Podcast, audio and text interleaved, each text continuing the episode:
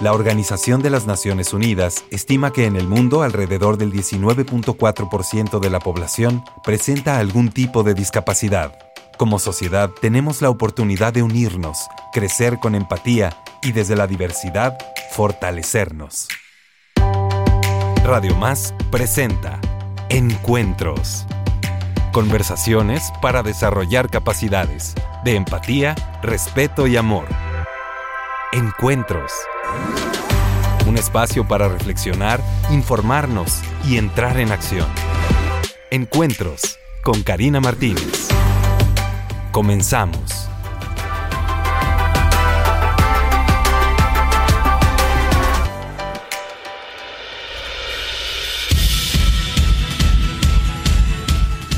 Hola, ¿qué tal queridas amigas, amigos, amigues? Me da muchísimo gusto tener la oportunidad de arrancar nuevamente la semana con ustedes en este nuestro espacio Encuentros, un espacio para compartir, para sumar y para crecer como sociedad. Hoy tenemos un tema súper importante. Bueno, como todos y como todas ustedes saben, la educación es uno de nuestros derechos humanos, independientemente de nuestras características físicas, ideológicas, culturales, físicas. Vaya, todas y todos tenemos exactamente la misma dignidad y derechos.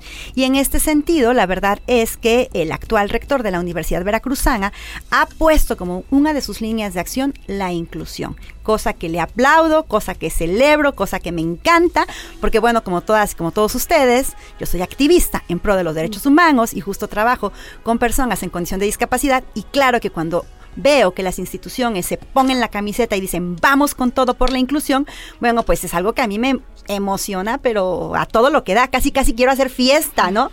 Y bueno, en este sentido, hoy me acompañan dos personas maravillosas. Les voy a presentar, está conmigo la doctora Elizabeth Ocampo Gómez, ella es directora general de Desarrollo Académico e Innovación Educativa de la Universidad Veracruzana.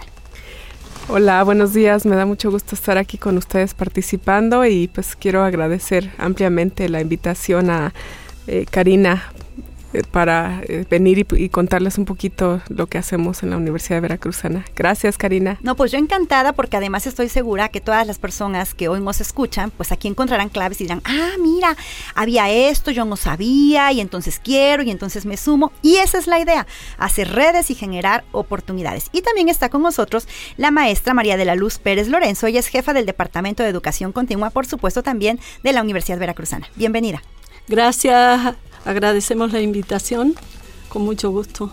No, pues yo encantada de tenerlas aquí conmigo. ¿Y qué les parece si para arrancar escuchamos unos testimonios que nos han preparado? ¿Sabes si la Universidad Veracruzana tiene alumnado con discapacidad? Sí, sí, creo que. Eh, alguna vez escuché que en la Facultad de Letras había una persona invidente. ¿Conoces los programas de inclusión de la UB y en qué consisten? No, la verdad es que no lo conozco. No, nada. Pensar que las personas con alguna discapacidad no pueden hacer las cosas es un estereotipo y es un error. Encuentros.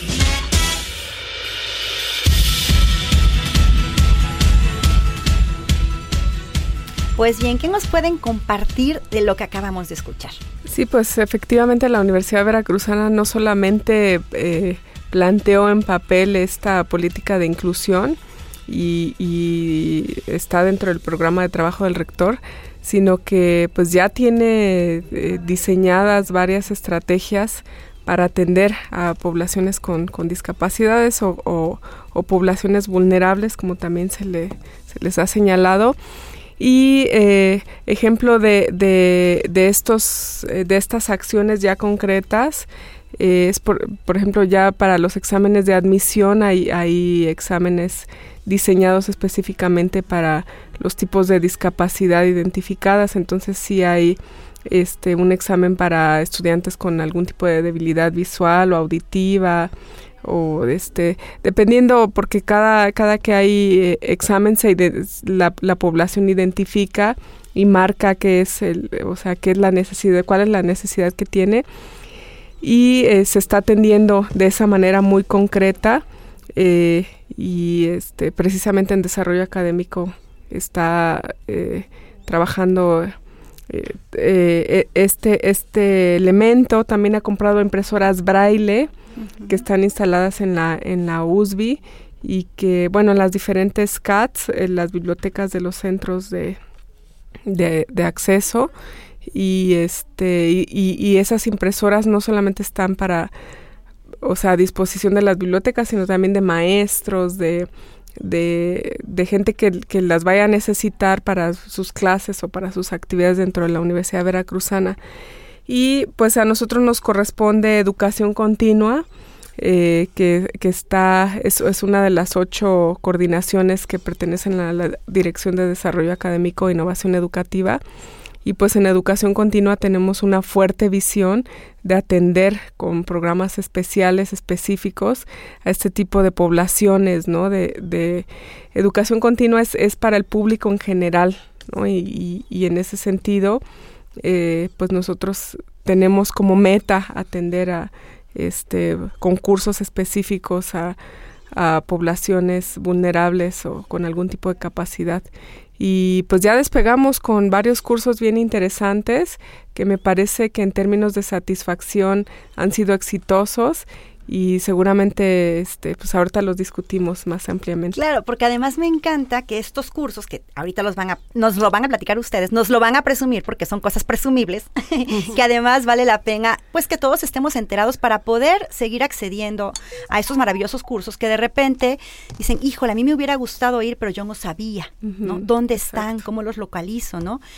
Y que me encanta que justo nos estás compartiendo en este momento que son cursos que se abren no solamente o que su dirección no atiende únicamente a la población que forma parte de la Universidad Veracruzana, sino que están abiertos a toda la población, acercando oportunidades que antes no se tenían o que eran muy escasas. Sí, así. Educación continua en la Universidad Veracruzana atiende necesidades de formación, capacitación, actualización eh, de un público muy diverso desde niños, tenemos niños desde 5 años, 8 años hasta adultos mayores y mm, concretamente sobre eh, el programa este de inclusión a través de la educación continua. Recientemente se han llevado a cabo algunos eventos como redes sociales para adultos mayores, que fue sumamente exitoso. Hay mucho, mucho, un alto nivel de satisfacción por parte de los participantes y el, eh, el mes pasado concluimos el taller de arte terapia para personas con síndrome de Down. Eh, eh, igualmente nos solicitan más oferta. Estamos trabajando precisamente en ver cuál es el siguiente curso que le vamos a, a ofrecer. Y aparte tenemos eh, de parte de la Facultad de Letras Españoles, españolas también a través de educación continua, lenguas de señas mexicana y próximamente es probable que también desde la región de Veracruz eh, se oferte eh, un curso de lengua de señas en tres niveles. ¿sí? Precisamente este se va a impartir en tres niveles y lo va a impartir una persona que se comunica a través del lenguaje de señas. Qué maravilla, porque justamente no es únicamente aprender las señas, ¿no? Esto hay que también decirlo, es toda una estructura gramatical, es toda una filosofía, es una cultura la que se debe compartir para entonces podernos comunicar adecuadamente. Así es. Así es. La Dirección General de Desarrollo Académico, representada por nuestra directora, la doctora Elizabeth, es toda una entusiasta de este tipo de, propuestas. Eh, contamos con su, apoyo. Eh, y bueno, hay palabras que se han utilizado en esta plática como respeto, amor, inclusión y siento que son claves, son claves, se refleja eh, cuando se lleva a cabo un, un taller, un curso, este ambiente precisamente de satisfacción tanto por parte de los participantes como de, eh, de los instructores. Claro, y yo me atrevería a sumar que también de las familias. Por supuesto. De las familias. Y ahorita eh, me surge también la idea de que la inclusión requiere de acción, requiere de acción. ¿No? Porque de repente se dice, bueno, la Ley General de Educación contempla la educación inclusiva. Ajá, pero no porque esté en un papel se va a dar. Se va a dar en la medida en la que nos comprometemos, en la medida en la que nos informamos y nos formamos, en la medida en la que abrimos las puertas, generamos alianzas y oportunidades. Y creo que en ese camino están ustedes. Sí, así es. Sí, mencionamos hace un ratito el, servicio a un público en general. Las universidades, eh, bueno, el sistema de educación superior desde hace varios años se, se ha dado a la tarea, o sea, tiene muy claro que, que no somos una torre de Babel, este, que nada más atendemos a futuros profesionistas. Ya tiene varias eh, décadas. Eh, mirando al, al, público en general con un sentido de, de servicio, ¿no? Yo acabo de estar la semana pasada en un, eh, en un encuentro internacional de educación continua, donde vinieron universidades de toda Latinoamérica a Monterrey. Y este me, me llamó mucho la atención porque el encuentro estaba principalmente integrado por universidades privadas con una visión muy gerencial y las pocas universidades públicas que estábamos ahí, pues sí teníamos la visión más como de servicio a la sociedad, de entregar, y eso es muy claro en nuestros cursos, ¿no? Eh, un, un, una institución con visión gerencial, pues desde los costos son muy, muy altos, ¿no? De los cursos y nosotros, pues hay de todo, ¿no? Dependiendo, porque si hay costos que se implican, cursos que, que con costos más altos por el material, pero este en, en su generalidad yo me atrevería a decir, o sea, no es el objetivo este llenarse los bolsillos, sino dar ese servicio con, con, con especialistas de, de, lo mejor. Nuestros cursos son validados por y respaldados por la Universidad Veracruzana y pasan por un proceso de validación del, del área correspondiente, donde se mira desde el contenido hasta el currículum de quien va a impartir que sea adecuado y así es como se, se aprueba, ¿no? Y eh, pues sí tenemos varios cursos que atienden a este tipo de poblaciones, uno de ellos es este, este que acaba de concluir de arte terapia y, y me parece que, que, fue muy exitoso. Nosotros no medimos el éxito en, en las ganancias, medimos el éxito en la satisfacción y nos da mucho gusto, es, es, es siempre este pues un aliciente terminar un curso donde te piden más cursos, ¿no? Y, y este curso, este, pues así terminaron las familias, eh, los eh, jóvenes, adolescentes y no tan adolescentes. Pues, ya había adultos también, sí, había adultos, ya había adultos ¿no? Y, y me parece que quedaron muy contentos y pidiendo el siguiente curso, ¿no? Este que pues sí estamos muy contentas de ofertarlo el próximo año, ya es este planeación para el próximo año. Pero sí, eh, eh, otro curso también muy satisfactorio fue el de, eh, le, le, llamamos redes sociales para adultos mayores, aunque fue más alfabetización digital para adultos mayores. Claro. Y me pareció que fue un curso bien, bien importante porque este, no nos damos cuenta cómo la cómo ser analfabeta digital te separa no solamente de la sociedad, sino de una generación completa que vive, ¿no? En las redes, que vive este, usando el celular. Y en este curso los, a los adultos mayores se les enseñó este, desde cómo prender el celular algunos de ellos hasta eh, se les dio una lista de conceptos que para nosotros ya nos parecen básicos y de uso cotidiano, pero pues para ellos no, ¿no? Y fue un curso bien, bien importante porque además se dio, se dio después de la pandemia, fue presencial y para ellos fue reconectarse con un mundo que los había desconectado, ¿no? En primera por el, por el, este, confinamiento al que estuvimos sometidos y en segunda porque en, confinamiento pues la mayoría de nosotros ahí estábamos o en Facebook o en WhatsApp o de alguna forma claro. conectados, pero ellos no, no como nosotros, ¿no? Y sí fue abrirles un mundo que no conocían y, y, salieron muy, muy contentos y también pidiendo de inmediato la segunda parte de este curso, ¿no?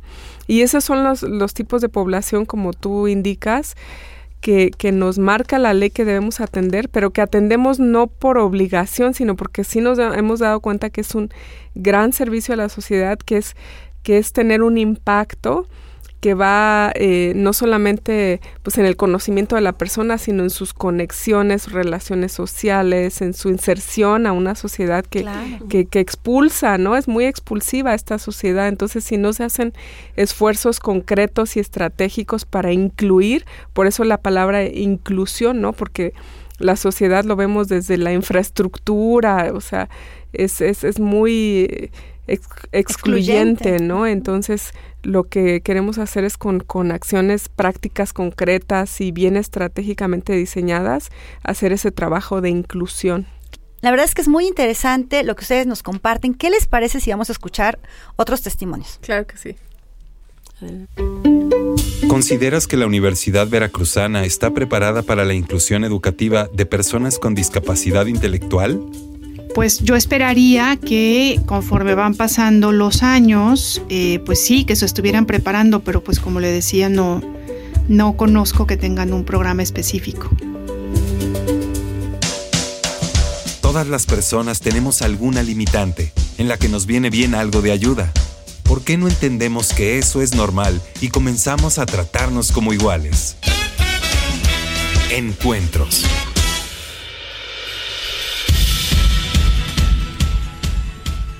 La verdad es que a mí me encanta la pregunta porque nos da un panorama o nos invita a un panorama más amplio.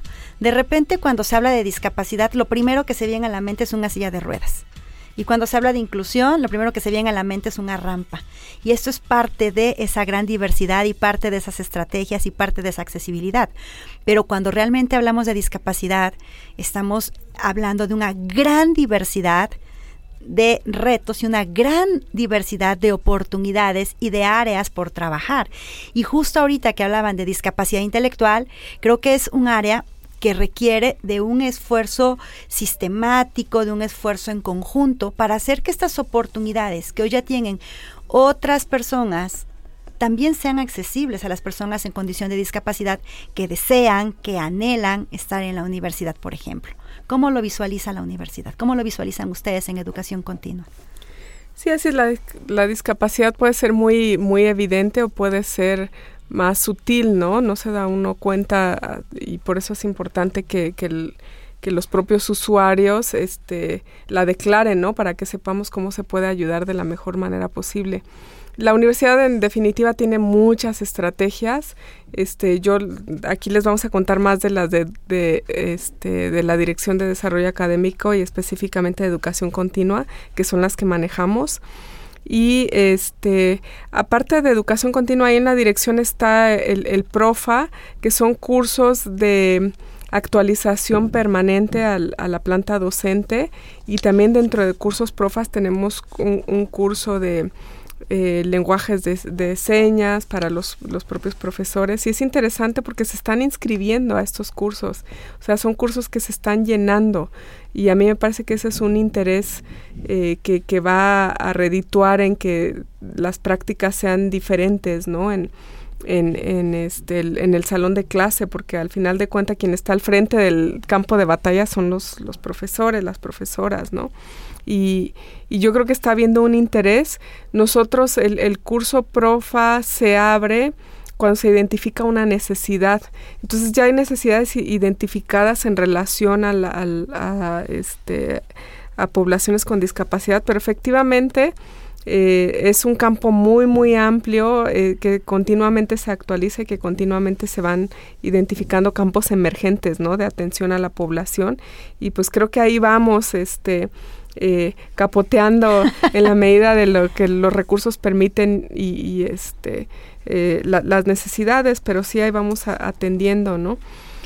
Sí me gustaría, este, antes de que termine el programa, recalcar que la educación continua de la V está respaldada, porque hay muchas educaciones continuas. De hecho, hay educación continua informal que puede dar pues, cualquier persona que se ponga un nombre, este, que se vea así medio formal y la pueden dar. Sí es importante que sepan distinguir a la educación continua eh, que tiene ese respaldo de una institución de educación superior de la que no lo tiene. y en este caso nosotros este, somos Educación Continua V, así completito, en los cursos que se ofertan este, están en, nuestra página de internet que la maestra Mariluz les, se, las, se las va a dar y también están en Facebook, en, en, en, Twitter. Este, en Twitter, pero la, la página sí es bien importante que la identifiquen porque por ahí tenemos educación continua que, que se da, que, que dice Edu Continua V, eso no somos nosotros, no es educación continua de la V. Y eh, si se dan cursos de ese tipo, no, no hay forma de que nosotros lo respaldemos. Y nosotros respaldamos así, se hace un análisis por área eh, de, de conocimiento donde especialistas revisan la pertinencia del contenido. ojo, muy importante, se revisa quién da los cursos. Claro. Eh, no es cualquier, este, no, lo, no tomamos a la ligera los cursos que se dan a menores, ni menos a poblaciones este, con discapacidad. Sí nos interesa mucho cuidar el perfil, el currículum y que sean especialistas, ¿no? Ahorita este curso que acaba de terminar con con, Andrea de arteterapia, pues Andrea es una profesionista pues con todas las credenciales, ¿no? Y, ya vieron los eh, este, los estudiantes que estuvieron en su curso pueden dar testimonio de cómo fue pues de la más alta calidad, ¿no? Este curso que preparó de arteterapia, eh, pues ella es, es artista eh, plástica, pero además tiene, está capacitada para para trabajar con poblaciones vulnerables y discapacitadas. Esto es sumamente importante porque trabajar con personas en condición de discapacidad requiere de una formación, requiere de un compromiso, requiere de hacerlo con seriedad, requiere de asumir un rol de manera ética. Y con respeto. Con respeto.